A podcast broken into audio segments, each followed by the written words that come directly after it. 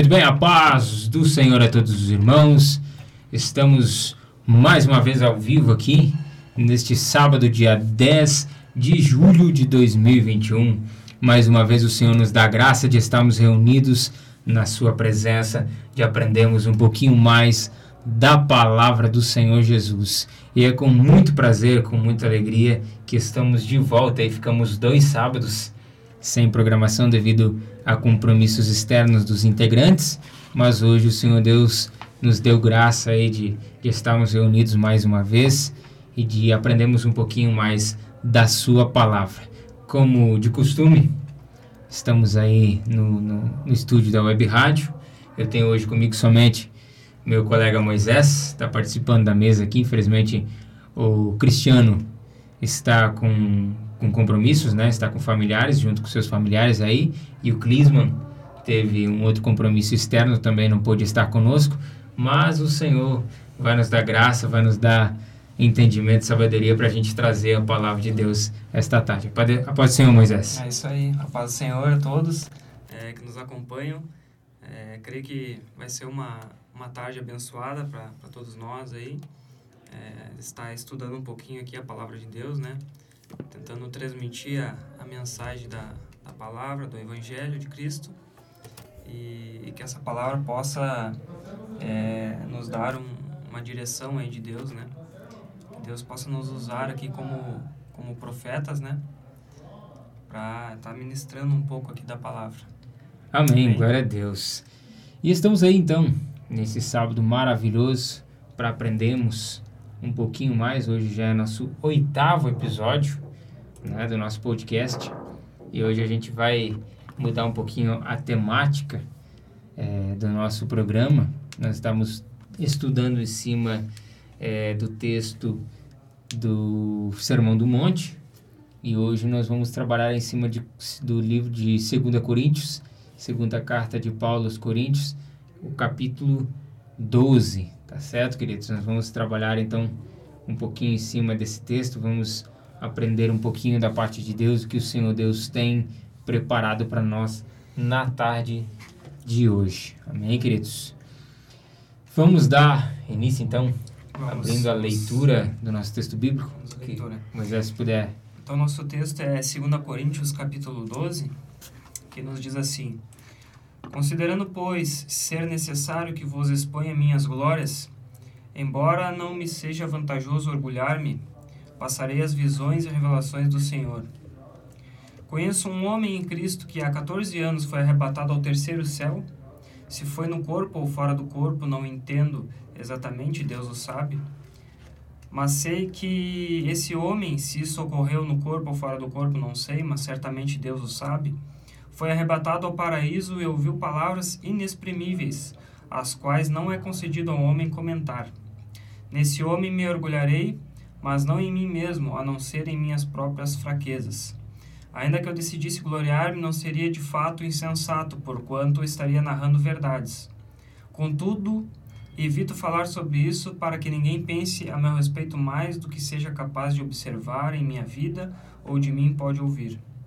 E para impedir que eu me tornasse arrogante por causa da grandeza dessas revelações, foi-me colocado um espinho na carne, um mensageiro de Satanás para me atormentar. Por três vezes é, roguei ao Senhor que o removesse de mim. Entretanto, ele me declarou: A minha graça te é suficiente, pois o meu poder se aperfeiçoa na fraqueza. Sendo assim, de boa vontade me gloriarei nas minhas fraquezas, a fim de que o poder de Cristo repouse sobre mim. Por esse motivo, por amor de Cristo, posso ser feliz nas fraquezas, nas ofensas, nas necessidades, nas perseguições, nas angústias, porquanto quando estou enfraquecido é que sou forte. Tornei-me insensato, porque vós me obrigastes a isso.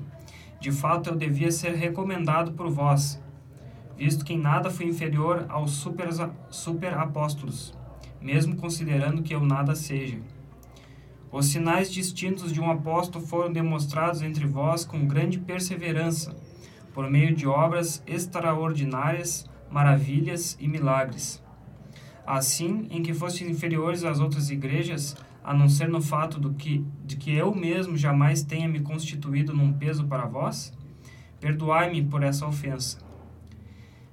Eis que pela terceira vez estou preparado para partir ao vosso encontro, e não vos serei pesado, pois não vou em busca de vossos bens, mas procuro a vós mesmos.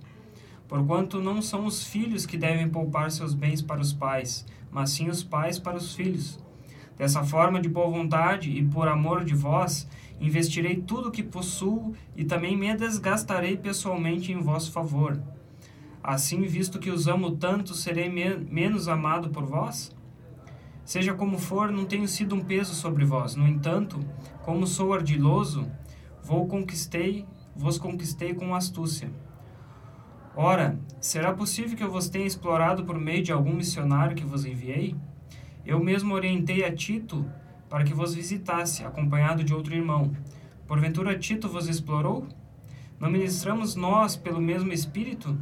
Não seguimos juntos o mesmo caminho? Pensais que durante todo esse tempo estamos tentando nos defender diante de vós? Ora, é diante de Deus que apresentamos nossa defesa em Cristo, e todas as nossas atitudes, amados irmãos, têm o propósito de, de, de vos fortalecer. Porquanto temo que ao visitá-los não os veja como eu gostaria, e que vós, que vós também não me, encontrar, não me encontrem como esperavam. Receio que haja entre vós brigas, invejas, ódio, ambições egoístas, calúnias, mexericos, arrogância e muita confusão. Temo ainda de que, quando estiver convosco outra vez, o meu Deus me humilhe diante de vós, que, e que eu me lamente por muito dos que pecaram anteriormente e que ainda não chegaram à conclusão que precisam se arrepender da impureza, das relações sexuais ilícitas e da devassidão moral que viviam praticando. Amém? Amém. Muito bem. É... Quer começar com? Vamos lá. Vamos entender então é, esse texto de forma pausada. É um texto um tanto é, complicado, digamos assim, né? Tem bastante minúcias. É, mas a princípio, o que, que nós vemos aqui? Primeiro, nós vemos então Paulo abrindo é, a sua carta, dizendo que ele conhece um homem que teve uma visão, né? Quando, quando ele se refere a isso, claramente é, a gente entende que Paulo está falando de si mesmo. Porém, nós vemos ele falando que ele poderia se gloriar disso, mas não é lícito, não, não teria o porquê ele se vangloriar disso, não teria porquê ele trazer essa glória para si mesmo. Primeiro porque é, ele está falando verdades, né? Então aí nós já vemos que não há necessidade nenhuma de ele se gloriar. Então ele usa ele usa esse, essa, essa, essa, expressão em terceira pessoa. Conheço é, um homem a qual foi é, a, é, levado ao terceiro céu, teve uma visão no caso, e ali ele expressa é, duas vezes, ele faz aquela afirmação e a reafirmação de que ele não sabia se era de corpo ou de espírito, apenas Deus o sabia. Ou seja, ele não tinha certeza, entendimento suficiente se ele havia realmente estado de corpo e alma no terceiro céus ou apenas havia tido uma visão, apenas o seu espírito havia estado lá certo? E aí ele fala que é, viu coisas que são inefáveis, é isso? Esse é o uhum. termo que o, que inefáveis. O, que, o, que o texto apresenta, né? Aquilo que não pode ser contradito, que não passa, segundo o dicionário de língua portuguesa, é aquilo que não passa, aquilo que não pode ser contradito. Então, o que Paulo viu lá no, no terceiro céu eram coisas que ele, primeiro, ele não podia expressar, ele não podia compartilhar, e segundo, eram coisas que não podiam ser contraditas. Né? Eram coisas que eram firmes, de certeza, e que não podiam ser é, discutidas se era verdade ou não. Apenas ele viu e eram coisas inefáveis. Ines indescritíveis, né? Exatamente. Não haveria, não haveria como descrever, né? Uhum. Então, aqui nós vemos duas ideias principais, então, nessa abertura desse texto. O primeiro, se Paulo deveria gloriar-se pelo que havia ocorrido com ele, porém não havia necessidade, porque ele falava apenas a verdade, como se tem antes. E o segundo, ele os poupou de um detalhamento das suas credenciais, diante de Deus, porque ele tinha medo que as pessoas pudessem ver nele mais do que realmente havia vi, haviam visto ou ouvido dele, criando assim talvez uma espécie de idolatria. E Paulo não tinha nenhuma intenção de ser adorado ou de ser um herói daquele povo. E aí, se a gente olhar mais para frente, vai ver Paulo é, no seu discurso é, falando que, ah, falando da igreja de Corinto, que eles ah, não viam ele como um pastor. Havia um problema muito grande, porque Paulo não era visto como um pai, um pastor. E aí o texto fala ali que é, é, não devem os filhos dar riquezas aos pais, mas sim os pais aos filhos, né? Não é esse o, o que o texto sim. fala literalmente, mas é a, a, se a gente procurar na, na NTLH é, é essa é esse, esse é o termo que usa, né? E aí então nós vemos ali não era não era a igreja que deveria sustentar Paulo, mas Paulo estava se desgastando, como ele utiliza o texto ali, ele se desgasta, se propõe a desgastar-se por amor àquelas vidas. E aí muitas daquelas pessoas não viam Paulo como um pastor, mas sim apenas como um agitador, né? Apenas como alguém que estava ali só para fazer balbúrdia e tal. E aí era uma igreja que se sentia inferior, porque ao contrário das outras, era a única igreja que não havia ajudado Paulo uhum. financeiramente não havia é, abençoado Paulo, digamos assim, então eles se sentiam de uma forma inferior. E aí Paulo diz: Não, peraí, eu não fui um peso para vocês, certo? E nem por isso vocês são inferiores a, a mim, porque eu me proponho a me desgastar por vocês por amor, e tudo que eu quero em troca é, é um pouco de amor. E aí eu volto lá no início, que a ideia principal de Paulo nunca foi ser adorado, ser santificado, ser beatificado.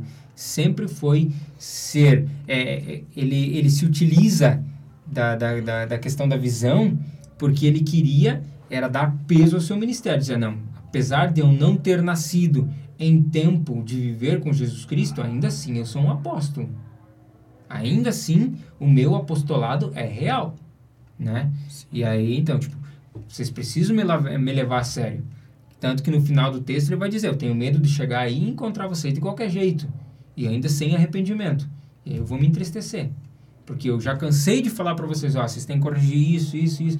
E vocês, por não me ver como pai, por não me ver como pastor da igreja, vocês não atendem o que eu, o, o, o os meus pedidos, né? Não estão nem aí para aquilo que eu, que eu faço a correção de vocês. E aí entra a, aquela questão que, que Paulo ele não tinha intenção, por mais que as pessoas não vissem ele como pastor, ele não tinha intenção de se exaltar, uhum. né? A ideia é que ele fosse sempre rebaixado, e tanto que ele utiliza, né? É na fraqueza que eu sou forte. É quando sou fraco é que eu sou forte. É, se a gente parar para analisar, né? É, Paulo ele, ele poderia muito bem se exaltar, né? Diante, ele tinha todo o direito, na diante verdade. das revelações e até mesmo uh, Paulo ele tinha ele tinha essa essa direção, essa prepotência assim de se exaltar. Uhum. Até em Gálatas, quando a gente observar no capítulo 1 ali no verso 14, só para a gente citar, diz assim: "No judaísmo eu superava a maioria dos judeus da minha idade e era extremamente zeloso das tradições dos meus antepassados." Então, aquilo que Paulo ele, ele seguia quando ele perseguia a igreja era, era o zelo, né? Ele, era, pelo judaísmo, né? Ele achava que ele estava... Era, exatamente, estava não, ele era um seguidor fiel do judaísmo, né? Sim, ele achava que estava fazendo a, maneira correta, né? Estava uhum. né, obedecendo a palavra, né? Exato. Assim, obedecendo a lei, né? Uhum. Então, ele, ele já tinha esse direcionamento, né? E daí a gente vê o trabalhar de Deus na vida de Paulo, né? Diante de, de de tudo isso. Pois é, e aí entra, é, nesse negócio do trabalhar de Deus, entra aquela questão do espinho na carne, né? Uhum. Porque o espinho da carne, o problema, o grande problema de Paulo é que ele era um cara extremamente independente. É, ele era um cara tipo assim, não, eu vou Sim. e faço. Uhum. E aí quando Deus coloca um espinho na carne, e a Bíblia não se atém à, à ideia de expor o que era esse espinho, apenas a... É, é, ideias do que poderia ser, mas provavelmente poderia ser uma doença, talvez alguma coisa assim, que eu tornasse dependente de alguém. É, isso faz com que Paulo se mantenha humilhado, né? Faz com que ele fique, se mantenha humilhado o tempo todo e faz com que ele é, seja dependente de Deus. A proximidade do relacionamento de Deus com Deus se torna obrigatória para Paulo, porque a partir, porque até aí então ele, ele, ele precisa, ele precisa estar próximo de Deus, para que a glória de Deus seja manifesta. Ele precisa estar num relacionamento pessoal com Deus. É, e também tem aquela questão uh, de que Paulo ele não recorreu a nenhum apóstolo, né? Nenhum apóstolo ou mestre ensinou ele, né? Exato. Foi eles a, as revelações dele, né? Foi São tudo por meio, meio de Jesus, né? Exatamente. Jesus Cristo revelou é, todas as coisas a ele, né? Exatamente. Então, ta- isso traz mais peso ainda ao apostolado dele. Claro. E isso, isso tudo ele apresentou à igreja de Corinto, né? Uhum. Tanto na primeira carta quanto na segunda carta. E né, né, nas visitas também, né? Claro. no caso aqui na, na- em 2 Coríntios ele, ele fala da terceira visita, né? Que Uhum. ele pretende visitá-los novamente. Mais uma vez. Então ele já tinha feito duas visitas, né? E, e a gente vê, é, E a gente vê- repetidos erros, né? Exato. Deles, né? Não, e, e olha só, ele fala, é, conheci um homem que há 14 anos atrás, então, tipo, já havia um- um- uma decorrência de história com, os, com, com a igreja de Corinto, Sim. sim. né? Então, tipo, havia no mínimo mais de 10 anos de, de interação entre Paulo e a igreja. Uhum. Certo? É, e essa, essa questão da revelação que você falou também, de 14 anos atrás, se a gente for analisar, não, não é não pode ser confundida com aquela de Damasco, né? Sim. Da conversão dele. É Não, exatamente. Uma revelação após aquilo, né? Que Exato. Deus deu uma revelação a ele. Na sobre- verdade, assim, a, a- se a gente olhar é, por parte de estudiosos, há um comum acordo entre a maioria deles é que essa visão ocorreu na, na época em que ele foi apedrejado. E aí ele ficou quase morto lá e tal, né? E aí talvez... Por isso que até ele utiliza no texto, né? Não sei se de corpo e alma ou apenas em espírito foi, leva, foi levado ao terceiro céu. Então, tipo, a ideia contando pela data que ele dá ali de 14 anos atrás, olhando a questão histórica, nós dá-se a entender que seria mais ou menos nessa época, seria condizente a esse período, né? Sim. E olha só, o que, o, o que Paulo faz nesse texto é defender as suas visões, defender o seu apostolado. E aí eu tenho, eu peguei do, do comentário Moody ah, um, um, um pequeno trecho aqui de como era a defesa de Paulo no, do seu apostolado através das suas visões. Né? Primeiro, é, a sua visão era pessoal, porque ele estava falando de si mesmo. Conheço um homem, referindo-se a si mesmo. Apesar de em terceira pessoa, referia-se a si mesmo. Primeiro, Paulo era judeu, né? Seguidor dos dogmas judaicos. E aí, agora, a visão dele é 100% cristã. Em Cristo. Conheço um homem em Cristo. Então, a sua visão é cristã. É... Então, não pertencia nem ao judaísmo nem ao paganismo, né? Ah, o terceiro ponto, ela é histórica, há 14 anos atrás. Tem uma data histórica, então há uma, uma, uma localização histórica na, na, na visão dele. Não é uma ficção. Quarta, ela é misteriosa. Não sei se no corpo ou não sei se na alma, né? Nem em espírito. Cinco, ela é estática. Foi arrebatado até o terceiro céu assim como Enoque, Elias, Ezequiel, e para que a gente entenda quais são os três céus, o primeiro são o primeiro céu é esse que a gente vê sobre a nossa cabeça, as nuvens, tá? essa questão Atmosfera. a, a atmosfera, o, a- o céu azulado, o segundo céu seriam o firmamento, as estrelas, né? E o terceiro céu, aí sim o céu espiritual, o paraíso, né?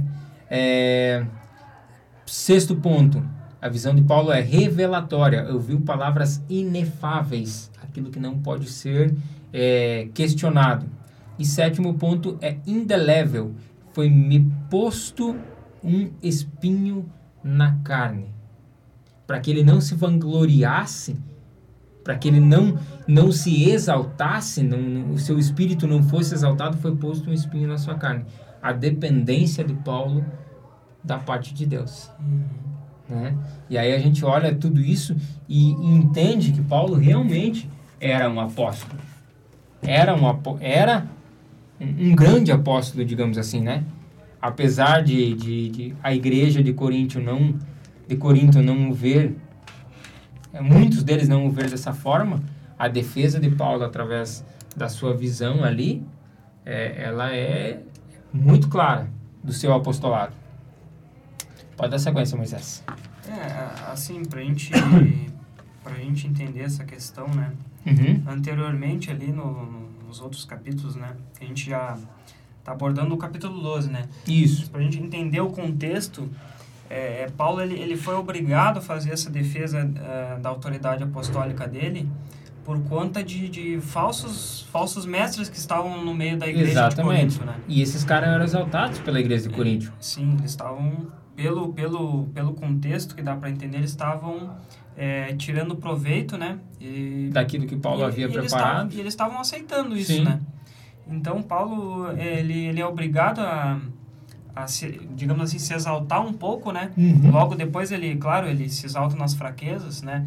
Mas ele mostra um pouquinho da, da, das experiências e revelações que ele teve com Deus para, de alguma forma, mostrar para né, o povo, povo de Corinto que, na verdade, esses falsos mestres não passaram por nada do, do, comparado ao que o Paulo passou. Exatamente. Né? Uh, se a gente for ver a vida de Paulo, é, todo o sofrimento que ele viveu por, por amor a, a Cristo, né? por obediência é, a Deus, né? prisões, açoites, perigos de morte, apedrejamento, naufrágio, é, desertos, né? perseguições, os, os falsos irmãos, os trabalhos e fadigas, que no caso de Corinto ele, ele uhum. trabalhava para se sustentar, né? ele não, não, não pegava nada da, da igreja, né? dos irmãos. Ele já passou fome, passou sede, frio, nudez, né? Tudo isso ele cita, né? Então, olha tantas dificuldades que ele passou. E daí vem falsos mestres, né? Usados por, por, por Satanás, é, querer é, deturpar a palavra no meio da igreja de Corinto. Uhum. E Paulo, ele, ele fica né, angustiado com essa situação e precisa tomar uma postura, né? Com, né, com direcionamento, claro, do, do Espírito Santo de Deus. É, e, e até ele, ele vai citar, né, tem o, que tem dores de parto, né, por causa de Corinto. Exato. Por causa dessas situações, porque eles não conseguiam vencer essa luta contra a carne, né, carne e espírito, né, eles não, não conseguiam a, a abandonar a promiscuidade, né, a imoralidade e tantas uhum. questões, né, então, é, Paulo, a gente pode entender, assim, a, a preocupação de Paulo, né, e claro, ele tinha, ele, Paulo era, era um homem, né? Ele não tinha suas fraquezas. E aí a, a gente vê essa questão do espinho na carne, né? De diante de tantas revelações, né? De, de tanto conhecimento de Deus, é natural do homem que, que se glorie diante disso. Uhum. Então, isso para todos nós, né? Então, a gente vê, a gente pode analisar eh, essa questão do espinho na carne como sendo algo, algo de todo, todo cristão, certo? Todos nós temos, temos um espinho na carne. Né? Aquele pecado que mais te atormenta, no é, caso, né? Até tem aquela passagem, né, que todo, todos são, cada um é tentado por seu próprio mau desejo, né? Se não me engano uhum. é Tiago. Não me recordo o texto certo agora. É, vamos tentar buscar aqui. Mas essa questão já complementa, né? Sim. Essa questão, né? Então, só para a gente abordar, é, muitos teólogos, né, estudiosos aí da palavra, dizem que esse espinho na carne pode ser, poderia ser um problema físico em Paulo, alguma doença, alguma enfermidade, é, poderia ser uma luta psicológica dele, né, e por que não espiritual, uhum. né, em que o próprio Satanás ele usava isso para prejudicar Paulo, né? Exato. Que Prejudicava o ministério de Paulo, né? Prejudicar o ministério, logicamente. Ou até mesmo alguns po podem dizer que é luta contra o passado, né? né? De coisas que a gente não sabe, né? Que Sim. não é escrito e a própria perseguição à igreja. Exatamente. Né? Isso aí também pode ser algo que atormentava Paulo. Porque agora ele já não era mais perseguidor, mas ele, ele, ele era perseguidor em outro sentido, né? Ele queria é, ganhar mais almas para o reino de Deus. E por isso ele ficava muito angustiado, porque os irmãos não conseguiam, Uhum. é, muitos não conseguiam né, se firmar na fé, né? Era aquela fé meia morna ali, meio em cima do muro, né? Um pé, um pé na igreja, outro no mundo, né? Então, isso Aquela- aí gerava aquela pendência, né? É. Então, isso é uma coisa muito séria. E daí Paulo vai dizer também, ali nos versículos 8 e 9, que três vezes ele roga ao Senhor, né? Que tirasse esse espinho na carne. Uhum. Então era uma coisa muito muito dolorosa, né? Né? E aí a gente pode lembrar lá da passagem de Jesus, né? Que pede, né? Senhor, afaste de mim esse cálice, né? Que, que estava se referindo à, Contudo, à seja feita crucificação. a sua vontade. É, contudo seja feita a sua vontade. E Paulo, ele, ele, ele passou por esse, por esse problema, por esse espinho na carne, mas isso ele entendeu, né? Deus deu essa revelação a ele que a graça era suficiente a ele, Uhum.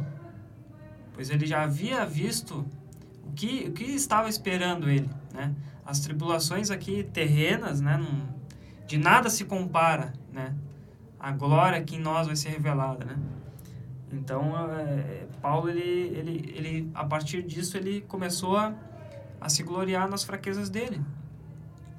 Toda a tribulação que ele passava, o próprio espinho na carne, seja qual for, é, Paulo entendeu que o, o poder de Deus só poderia se manifestar por meio disso.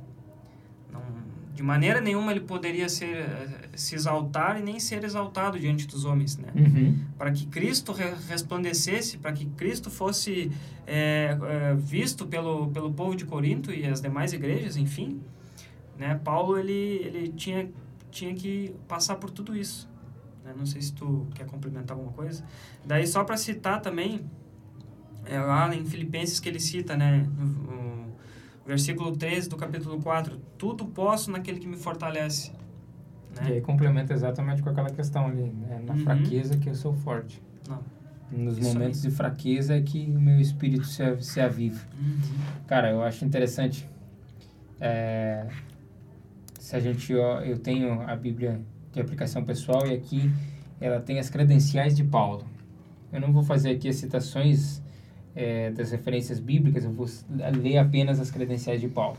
Dá uma olhada no que, no que Paulo era. Primeiro, ele era comissionado por Deus, falava sinceramente, agia com santidade, sinceridade e dependia somente de Deus em seus procedimentos com os crentes de Corinto.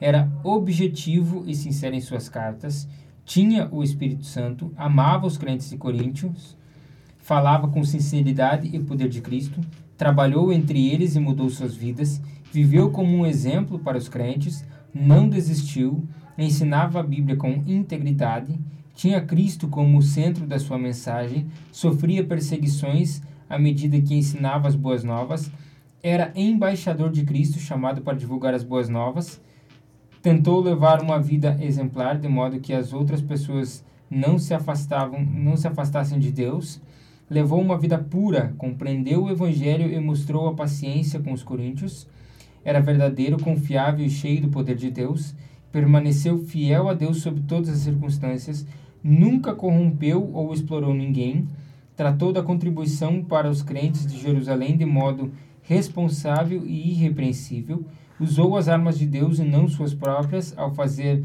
a obra do Senhor, esteve seguro de que pertencia a Cristo, não se regozijava em si próprio e sim no Senhor, tinha autoridade porque ensinava as boas novas, suportou a dor e o perigo enquanto cumpria seu chamado, foi abençoado com uma visão surpreendente, era constantemente humilhado por causa de um espinho na carne que Deus se recusou a tirar, realizou milagres entre eles, estava sempre motivado a fortalecer as pessoas espiritualmente, era cheio do poder de Deus, passou no teste, tinha sempre a preocupação de que seus filhos espirituais se tornassem crentes maduros. Era um cara assim completo. Era um apóstolo completo. E dentre todas essas credenciais, Paulo teve muito sofrimento. Foi um apóstolo assim que foi extremamente perseguido. Eu tenho uma lista com os 10 maiores sofrimentos de, do apóstolo Paulo. O primeiro, ele teve de descer em um cesto para fugir de uma prisão. uhum. né? Foi expulso de Antioquia pelos poderosos da cidade, só porque ele foi pregar. É, aí a gente já vê essa questão é, de que Paulo era perseguido justamente contra pelos judeus, né? E aí a, encaixa bem aquilo que tu falou que talvez a, o espinho na carne era exatamente essa questão da perseguição contra Paulo, né? Uhum. Ele foi apedrejado quase até a morte em Listra. Na Macedônia foi açoitado, preso e amarrado com os pés em um tronco. Foi perseguido pelos judeus de Tessalônica porque pregou em Bereia por, foi, é, por pregar contra os deuses em Éfeso, ficou em meio a uma grande confusão na cidade. Daí os orives que faziam as estátuas, né, faziam os deuses, acharam que iam perder o lucro, foram lá incitar a população contra Paulo. Em, Jerusalém, ele foi acusado injustamente de ter levado um grego ao templo e por isso é perseguido e quase é morto. Foi preso e enviado a Roma, sofre um naufrágio em Mileto na ilha de Malta é picado por uma cobra venenosa, foi decapitado por Nero em Roma. Eu, tipo, o cara teve uma vida assim pesada. Entende? Tipo, e aí, tipo, os caras olhavam para ele e achavam que ele era apenas só mais um agitador, mais um cara que estava ali. Achavam não, isso era culpa de, daqueles falsos mestres que estavam no meio da igreja de Corinto, né? E aí Paulo, com toda a razão, com toda a razão e com muita sabedoria, exorta a igreja vocês têm que se converter, vocês precisam, vocês, vocês precisam se converter. Para conhecer aquilo que eu já, já vi quando fui levado ao céu, vocês precisam se converter, vocês precisam mudar a vida de vocês. E aí o grande medo de Paulo, como ele falou num texto ali, era de chegar lá na sua terceira visita e encontrar eles tudo virado no que aquilo, sem arrependimento, sem graça e sem salvação. Era o grande medo de Paulo. É, essa, essa carta tem esse propósito, né, de, de tentar, antes de, de ele fazer essa terceira visita, é, preparar eles, na verdade, né? Confrontá-los Exato. Né, nesse sentido aí uhum. de, eles ainda estavam alguns ainda estavam com essa dúvida do apostolado, sendo que Corinto, quando, se a gente for analisar, era uma igreja poderosa, né? Exato. Tinha variedade de dons no meio da igreja, sinais, maravilhas, né? Mas era uma igreja que não tinha amor. Mas era uma que não sabia que não amar. Era uma igreja que também não era um corpo, né? Uhum. Hum, talvez devido à variedade de, de cultural ali, porque tinha judeus, gentios e enfim, né? Era uma, uma cidade ali, a cidade de Corinto era muito muito plural, né, nesse uhum. sentido. Talvez poderia ser esse o problema, mas enfim, não era uma igreja muito unida. É, pelo, pelos problemas relatados por Paulo, havia muitas divisões, muitas né, de diferenças ali entre os irmãos. Havia a questão de deles é, se gloriar na questão dos dons, né? É, um querer se mostrar mais, mais que o outro. Ah, eu, eu, eu sei falar línguas, eu também sei. E era uma desordem no culto, era é, isso aí abordado bastante na primeira carta. Então, era uma igreja que enfrentava bastante problema, bastantes problemas. E ainda mais esses falsos mestres. É. Né? E eram esses caras que eram responsáveis por dizer que Paulo tinha sido, é, tinha pedido dinheiro por baixo dos panos, né? Sim. É, como era conhecido a igreja, era conhecido que a igreja de Corinto, Corinto não havia abençoado Paulo, Alguns tinham essa questão de inferioridade e aí os falsos mestres se aproveitavam disso para dizer que não, Paulo tinha enriquecido as custas deles, né, por baixo dos panos. E aí Paulo reafirma, não, eu não fui, não fui peso para vocês. Tudo que eu fiz aqui foi por amor, foi por amar vocês.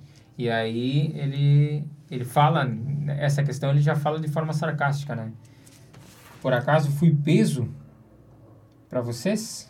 Cadê aqui onde é que fala? Deixa eu me localizar. Ó, versículo 16. Mas seja assim, eu não vos fui pesado, mas sendo astuto vos, teme, vos tomei com dolo. Era uma defesa daquilo que, que esses falsos mestres faziam, né? Diziam que ele, ele tinha sido astuto e tinha, tinha tomado riqueza por, por baixo dos panos. E aí ele se defende. Não, eu, de forma alguma fiz isso tudo que eu fiz por vocês foi por amor. E aí, mais uma vez, ele, se dispõe é, é, disposto a se gastar por eles, por amor a eles, para que eles pudessem alcançar graça e salvação. É, esse era o principal, eu acho que o principal objetivo de Paulo era exatamente esse: né? fazer com que a igreja entendesse que ele não queria glória, que ele não queria riqueza, que ele não queria absolutamente nada é, é, é, material, físico material, mas sim ele queria que, que fosse uma igreja fortificada, firme em Cristo e que entendesse que ele era assim apóstolo, que ele era enviado por Deus e que ele estava disposto a se doar completamente, né? A se do, como ele fala. Vamos, só deixa eu localizar aqui, ó. Ali no versículo 15 ele fala, né, disso, né? Uhum. Se é, ali... Eu de, exatamente, eu de muito boa vontade gastarei e me deixarei gastar pelas vossas almas. Algumas traduções dizem pelas vossas vidas, uhum. ainda que amando-vos cada vez mais seja menos amado. E aí ele o que ele queria dizer, tipo, não, eu cara, sou de vocês. Eu tô aqui para ensinar, mas vocês precisam me me ouvir. Ainda que por amor de vocês, você, vocês me amem menos, eu ainda vou estar tá aqui.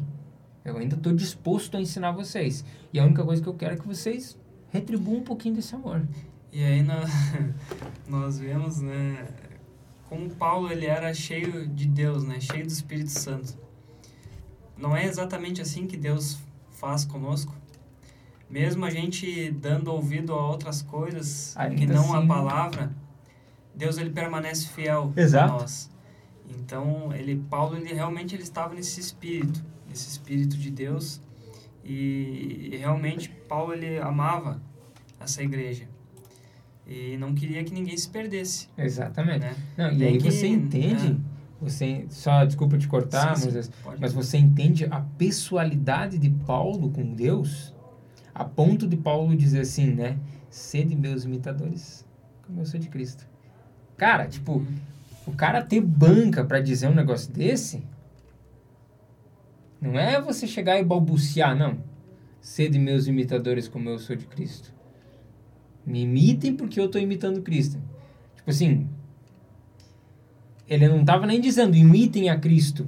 Ele estava colocando a pessoa dele primeiro para depois dizer que ele estava imitando Cristo. Então, tipo, as pessoas podiam imitar tranquilamente ele, podiam seguir ele cegamente porque ele não se desviaria do caminho. Era garantia de que ele estava firme, que ele estava focado em Cristo.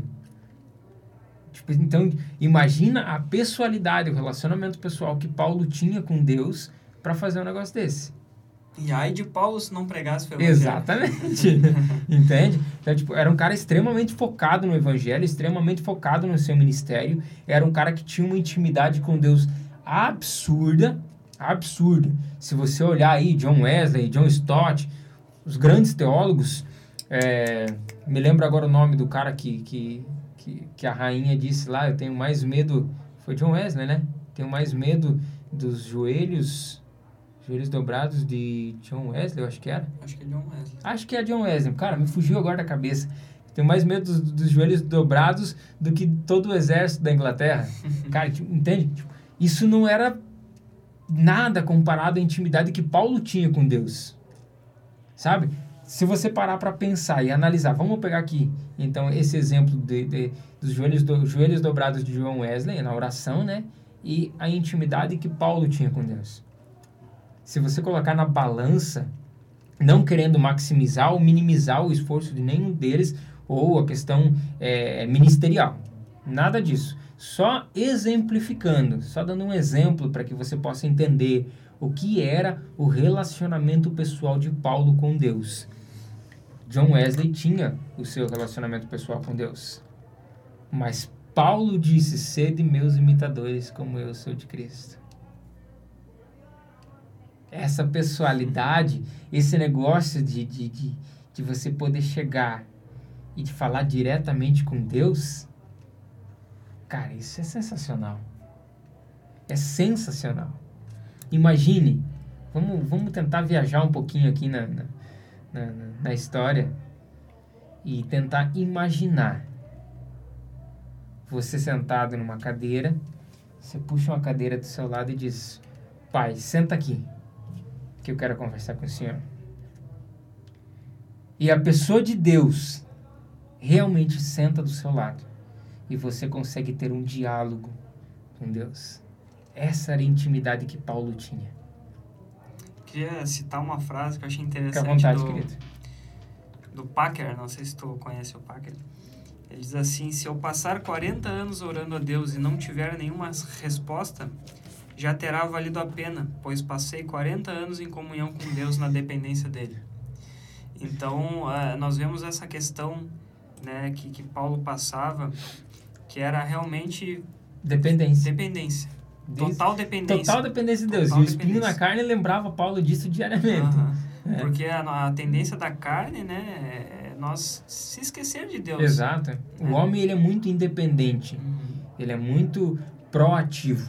Homem que eu digo humanidade, né? É, a humanidade ela é muito proativa com relação a absolutamente tudo.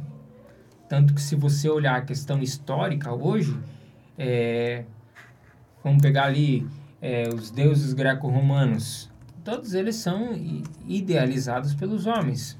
Por que, que eu eu tenho certeza disso? Eu consigo afirmar isso. Vamos dar, vamos dar um exemplo. Zeus, o mais famoso, era um deus promíscuo que se deitava com as mulheres humanas enquanto ele era casado. Isso são traços humanos. Agora, quando você compara o Deus cristão, o Deus do cristianismo, é um Deus que é perfeito, é um Deus justo, é um Deus que está fora do entendimento humano, porque a justiça de Deus ela não se compara com a justiça humana, a, a, a lealdade de Deus ela não se compara com a lealdade humana, né? É, é como o texto bíblico fala, que a palavra de Deus ela não volta atrás. Deus não é homem para que a sua palavra volte atrás. Então, tipo, a gente já vê essa distinção entre uma lealdade e outra. Uma tá muito superior e a outra tá aqui embaixo, sabe? Então, tipo, é- essa é a grande diferença. Esse, esse esse é, é o gritante. Quando você olha para a questão histórica, todos os deuses, todas as figuras é, de deuses criados ah, na história, exi nelas existem traços humanos. E quando você olha todo o histórico bíblico e observa o Deus bíblico, você vê que não há traços humanos. Tanto que o próprio texto tenta é, diferenciar o máximo possível, a ponto de que o ser humano quase não, ah, quase não, não é capaz de entender a deidade. Quando você tenta pensar em Deus, se você tentar imaginar, entender a justiça de Deus, por exemplo, vamos colocar aqui a África, caso mais citado, né? Ah, se Deus é justo, então por que, que tem tanta fome na África? É muito simples, porque Deus é justo. Como que Deus vai abençoar um país que é totalmente entregue àquilo que ele abomina? Entende? Essa é a justiça de Deus. É realmente ser justo e ao mesmo tempo ser amoroso, a ponto de que, ainda que seja um país que está entregue àquilo que Deus abomina, ele ainda ama e dá a chance dessas pessoas se converterem e serem salvas. E aí é, é, uma, é uma questão interessante, porque muitas vezes, se não acontecer tribulações, se não acontecer problemas, as pessoas, será que as pessoas vão buscar a Deus? Exato. Então, muitas vezes, é, Deus é, usa essa de- independência, né? do- Deus usa esse extremo, né, que seria o sofrimento humano, tanta, tantas questões, né, guerras e etc, para que de alguma forma, e agora nós estamos vivendo na pandemia, né, É, e são tudo formas de, de Deus nos trazer para perto dele. exato. Que de, de outra maneira a gente não, as pessoas não iam, não iam se tocar, né, se, se olhar, olhar para Deus, né, as suas Exatamente. vidas. Então, citando um versículo aqui do, de Romanos 8, 18, é, estou abso- absolutamente convencido de que os nossos sofrimentos do presente não podem ser comparados com a glória que em nós será revelada. Então, irmãos, assim, é, você que é cristão ou você que, que deseja se entregar a Deus, de maneira nenhuma você vai deixar de passar por tribulações, por, por problemas, por adversidades. Ah, é, muitas, muitas vezes, às vezes eu vejo assim, a pessoa se desvia do caminho porque algo, algo de muito ruim acontece. Por exemplo, ah, meu, meu pai morreu, minha mãe morreu, e daí isso, ah, isso é injusto. Isso é injusto porque eu acho que deveria, eles deveriam ter mais tempo de vida e etc. Mas se você anda nos caminhos do Senhor, né? Se, to, se teus pais andam no caminho do Senhor, eles, eles foram para um lugar muito melhor, para uma glória muito melhor que essa nossa. Então a gente deveria ficar alegre com Exato. isso. Porque nós, nós também vamos partir daqui para um, um lugar muito melhor. É, cara, se tu olhar João 16,33, eu disse essas coisas para que em mim vos tenham paz. Neste mundo vocês terão aflições, contudo tenham ânimo. Eu venci o mundo. E aí você olha e entende esse texto. E o problema é que se você parar para analisar, o ser humano ele não foi feito para morrer. Você entende isso? Quando você olha Gênesis lá no, lá no, no início, a criação, façamos o homem a nossa imagem e semelhança. Quando Deus diz, façamos o homem nossa imagem e semelhança, não é essa aparência que é a imagem e semelhança de Deus. Não é que Deus tenha é, duas pernas, duas mãos, cinco dedos, sabe? Não é essa imagem e semelhança, mas é a imagem e semelhança na sua essência. Sabe? O homem foi feito para ser eterno. Não era para morrer.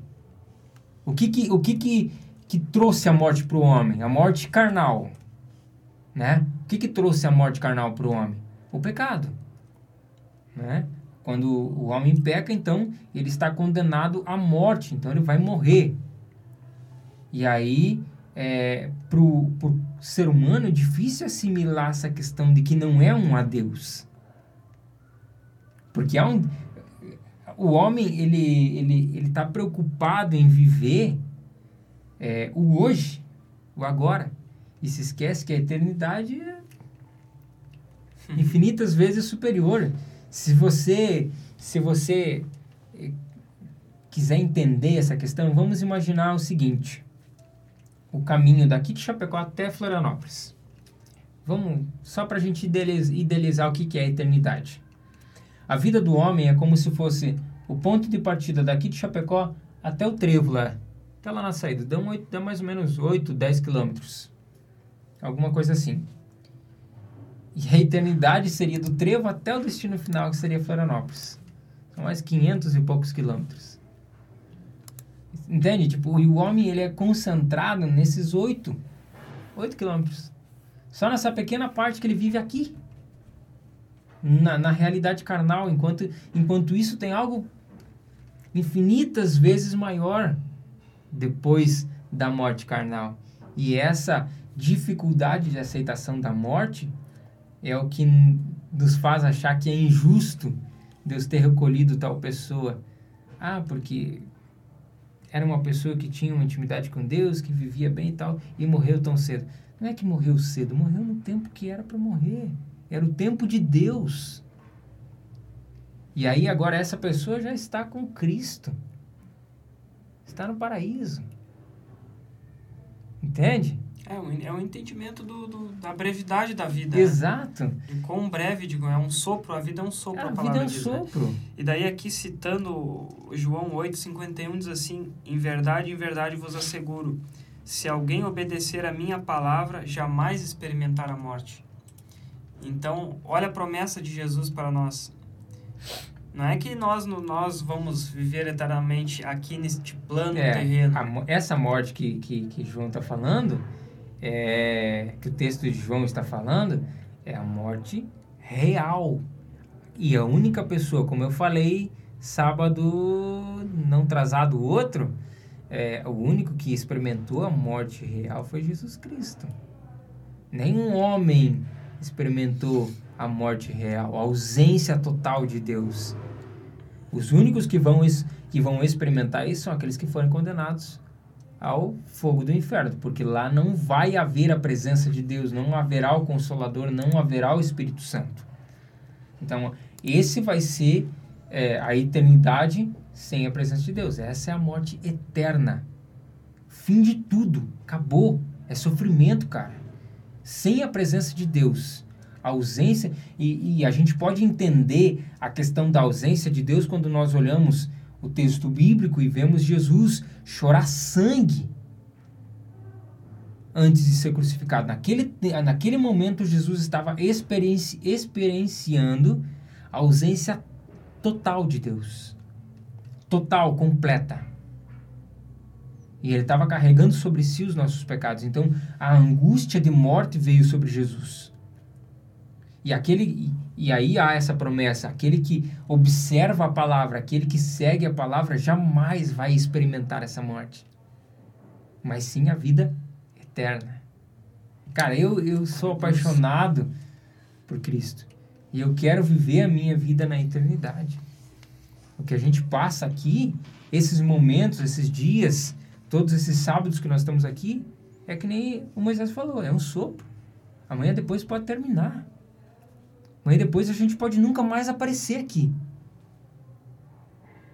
Mas eu tenho certeza que um dia na glória nós vamos se encontrar.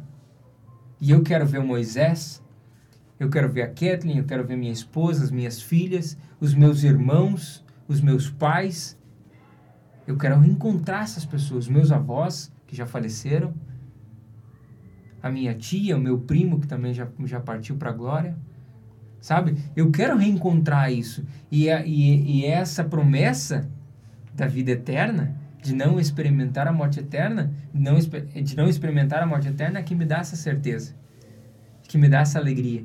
E aí, por mais que o coração dói quando o ente querido parte, mas aí vem o consolo do Espírito Santo. Um dia você vai se reencontrar. É verdade. Né? E aí, essa é a grande promessa. E eu acho que o grande, é, o grande finale dessa promessa nem é o fato de você reencontrar os teus entes queridos. Não é nem o fato de você conhecer uh, o Pai da fé, o homem segundo o coração de Deus, mas sim conhecer Deus em pessoa. Cara, eu, eu tô me arrepiando, mano, aqui. É, o grande finale dessa promessa é você experienciar a glória de Deus e aí, quando nós olhamos o texto bíblico, lá quando Moisés pede para ver, não, agora você pode pedir o que você quiser. Não, eu, então eu quero ver o Senhor. Não, me ver você não pode. O, o que eu posso é Abraão, né? Não Moisés, Abraão? Moisés, Moisés. Moisés? Moisés. A única coisa que você pode ver vai ser minha glória. Vou te colocar numa fenda e eu vou passar e você vai ver o rastro. É, ah. você vai ver o rastro da minha glória nem foi propriamente dita a glória de Deus, né? Uhum. Ele viu o rastro. E aí, tipo, cara, imagina Moisés descendo do, do, do monte e, e, e, o texto fala que o seu rosto brilhava. Se podia se ver nele a pessoa de Deus. Agora você imagina conhecer Deus pessoalmente, olhar nos, nos olhos de Deus. Isso vai ser maravilhoso você estar envolto, todo o seu corpo envolto pela glória de Deus. Porque a Bíblia fala que lá nos céus a glória de Deus envolve tudo. Cara, isso vai ser maravilhoso. Eu, eu não consigo imaginar a alegria que nós vamos ter em estar, em viver esse momento. E nós nunca vamos cansar. Vai passar dia após dia, dia após dia, e nós nunca vamos nos cansar de viver assim. Vai ser uma eternidade de adoração a Deus. E isso vai ser maravilhoso. Eu quero que você, querido, você que me ouve, eu não sei se você é cristão, se você é de outra religião, ou se você não acredita em Deus, não sei de que forma você chegou até aqui, não sei se você está nos assistindo ao vivo, ou se esse vídeo chegou até você, se esse áudio chegou até você. Mas eu quero dizer para você que existe uma promessa, uma promessa de vida eterna, que nos foi dada por Cristo. E agora eu queria falar, talvez aquelas pessoas que não acreditam em, em Deus. Queria falar diretamente com você. Talvez hoje você não acredite em Deus. Você está vivendo a sua vida é, do jeito que você acha certo. Mas deixa, deixa eu te dizer uma coisinha. Eu vivo a minha vida baseado na Bíblia. A minha base tá aqui. Essa é a minha base. No meu coração há certeza de que Deus existe, de que céu existe e que um dia eu vou morar com Ele. Eu tenho essa certeza no meu coração. Se eu estou certo, o dia que Deus vier buscar a sua igreja, eu vou para a glória com Ele. Mas e você? Para onde você vai? Se eu tiver errado, se realmente Deus não existir, se não houver céu, se não houver inferno, se simplesmente a vida acabar, eu vivi a minha vida muito bem. Vivi com alegria, com os meus amigos, com os meus entes queridos próximos de mim. Vivi uma vida saudável, próspera, contente. Tem as minhas dificuldades? Tem, acredito que você também tem as suas. Mas eu vivi a minha vida muito bem. Agora, se eu estiver certo, eu tenho a certeza da salvação. E você? O que eu quero deixar como mensagem para você que me escuta nessa tarde é que o Espírito Santo tem uma eternidade de glória preparada para cada um de nós. Que Deus enviou seu Filho unigênito para morrer por todos nós. Ele não fez acepção de pessoa. Ele não diz eu vou morrer pelo João, pelo Paulo, pelo Eliabe, pelo Moisés. Não. Eu vou morrer por todos. E aquele que aceitar o meu sacrifício, um dia vai morar comigo. Mas aquele que não aceitar, vai experienciar a morte eterna a ausência total de Deus. O que nós aprendemos disso tudo é que é muito melhor viver uma vida debaixo das mãos de Deus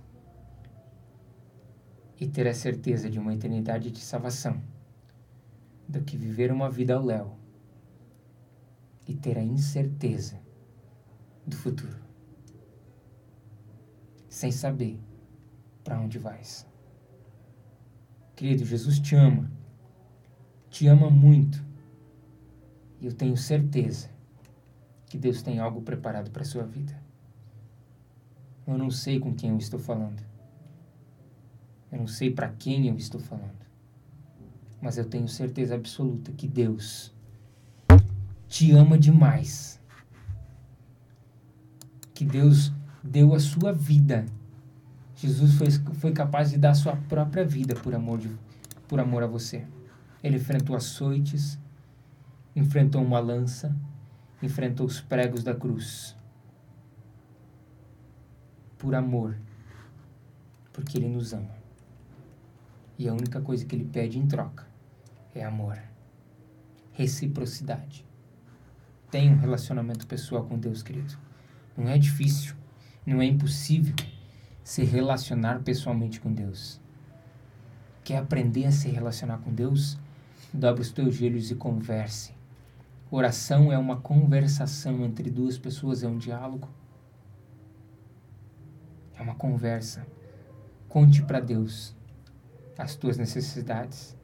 Conte para Deus os teus sonhos e deixe Deus te responder. Escute Deus falando contigo. Ame a Deus sobre todas as coisas. E eu tenho certeza que a recompensa vem. Amém. Glória a Deus. Irmãos, então a mensagem de Cristo para nós hoje é a seguinte: Eis que estou à porta e bato. Aquele que ouvir a minha voz e deixar eu entrar, né, entrarei e cearei com ele. Então, irmãos, Jesus ele não vai arrombar, arrombar a sua porta, né? Ele não vai entrar de qualquer maneira. Ele vem de uma maneira calma, sossegada, em paz. E ele pede que você abra a porta da sua vida, do seu coração. É, ele não vai entrar de qualquer maneira na sua vida. Você tem que receber Jesus na sua vida. E aí você verá a transformação. É, é aquilo que ele fez na minha vida, na vida de todos aqueles que, que se converteram, se arrependeram dos seus pecados e entregaram sua vida para Jesus. E aí ele vai nos aperfeiçoando cada vez mais, até que ele venha nos buscar. Vai nos santificando. Quanto mais, mais nós entregamos a nossa vida a ele, ele vai nos, nos mostrando as nossas falhas, aquilo que nós temos que ser aperfeiçoados. E por meio de tribulações, né, de problemas da nossa vida, das nossas fraquezas, o poder de Deus, ele vai nos moldando, vai nos transformando. Que essa palavra de Paulo, que essa palavra de Deus, ela possa ir de encontro ao teu coração e realmente causar um, uma mudança de vida. Amém. Amém. Podemos fazer uma oração? Vamos orar? Pode fazer uma oração? Amém. Amém. Vamos orar então. Se você quiser, querido, você pode fechar os teus olhos, inclina a tua cabeça. Vamos ligar o nosso pensamento com Deus e falar com o Pai. Espírito Santo de Deus, Todo-Poderoso, Pai Eterno, nos colocamos na Tua presença neste momento, Pai. Agradecidos pelo momento de adoração, pelo momento de aprendizagem, pelo momento de comunhão que o Senhor nos deu. Espírito Santo de Deus, nós te louvamos pela tua bondade, pela tua benignidade. Te louvamos porque tu és o Senhor das nossas vidas, porque tu és o autor da salvação, porque tu és o nosso redentor. Espírito Santo de Deus, nós elevamos a ti cada um dos nossos espectadores, as pessoas que nos assistem, que nos escutam. Deus, eu rogo a ti que o Senhor venha entrar com providência na vida de cada um deles. Que o Senhor venha se fazer pessoal na vida de cada um deles. Que o Senhor venha trazer para cada um um relacionamento pessoal. Que eles possam experimentar as tuas bênçãos, que eles possam experimentar a tua graça de uma forma que eles nunca imaginaram, Pai. Que eles possam ver sinais, que eles possam ser ferramentas nas tuas mãos. Espírito Santo de Deus, elevo na tua presença, Pai, a vida de cada um dos nossos irmãos, de cada uma das pessoas que nos apoia, que nos assiste, que está conosco todo sábado. Peço que o Senhor venha abençoá-los, Pai, imensamente. Derrama em nossos corações a vontade de adorar, a vontade de te louvar. Derrama em nossos corações amor pelas almas, Pai. Derrama em nossos corações temor pela tua palavra, Pai. Ensina-nos a sermos pessoas com um objetivo focado na Sua palavra. Que nós possamos ser exemplos e que o Senhor possa ser visto através de nós, Pai. Em nome de Jesus. Que as tuas bênçãos sejam derramadas em nossas vidas. Que o Senhor esteja com cada um de nós na semana que se segue e nos demais dias. Em nome de Jesus. Amém e amém. Amém. Bom, meus queridos, são 3 horas e 47 minutos. Estamos aí com uma hora e três minutos de gravação já, de transmissão. Sou extremamente grato a Deus por você que nos acompanhou, que deixou seu like, que se inscreveu em nosso canal aqui no YouTube. Temos também a nossa página no Facebook, por você que nos acompanhou através do Facebook, deixou seu like, que compartilhou a nossa live. Nós temos também é, o nosso canal no Spotify, onde vai ser publicado daqui a uns 30 minutos mais ou menos é, esse episódio. Então, se você quiser ouvir, quiser mandar para alguém, vai estar lá, está disponível, tá ok? É, você pode enviar, compartilhe, envie para que as pessoas possam ouvir a palavra de Deus, possam entender. E convido a você que ainda não é inscrito no nosso canal no YouTube, que não conhece a nossa página é, no Facebook, temos também o nosso canal no Instagram, venha conhecer, é, se inscreva, compartilhe, dá, deixe o seu like, porque o nosso objetivo aqui não é ficar famoso de maneira nenhuma. Nosso objetivo é levar a palavra de Deus cada vez mais longe. Amém. Obrigado a todos que nos acompanharam. É, continue conosco, compartilhe, como o Eliabe falou, para alcançar mais vidas, né? Amém. Para a gente estar tá trabalhando a palavra de Deus, né? Nossas vidas. Amém. E vamos então finalizando mais esse episódio. Fiquem na paz do nosso Senhor Jesus Cristo e até sábado que vem, se Deus assim nos permitir. Fiquem na paz do Senhor. Amém. Obrigado a todos.